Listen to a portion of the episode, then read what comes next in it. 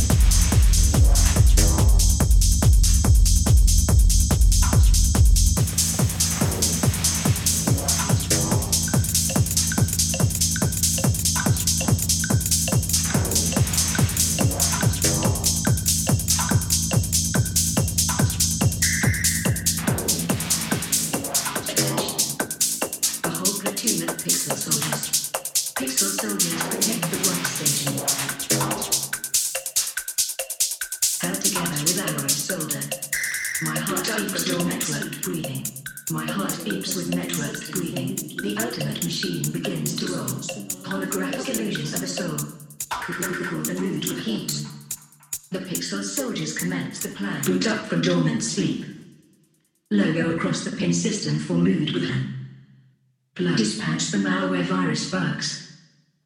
Overworked with defragment.